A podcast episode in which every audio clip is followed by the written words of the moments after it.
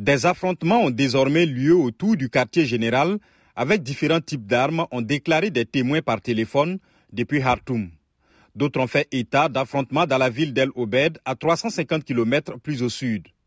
Les combats entre l'armée, dirigée par le général Abdel Fattah al-Burhan, et les forces de soutien rapide de son ancien adjoint, Mohamed Hamdan Daglo, se sont intensifiés depuis samedi, provoquant des incendies dans plusieurs bâtiments clés du centre de la capitale soudanaise. Nawal Mohamed, 44 ans, a affirmé que les combats de samedi et dimanche ont été, selon elle, les plus violents depuis le début de la guerre. Depuis son déclenchement le 15 avril, ce conflit a fait près de 7500 morts, selon une estimation prudente de l'ONG Armed Conflict Location and Event Data Project. Il a provoqué le déplacement de plus de 5 millions de personnes, dont près de 3 millions fuient les frappes aériennes incessantes, les tirs d'artillerie et les combats de rue dans les quartiers de Khartoum.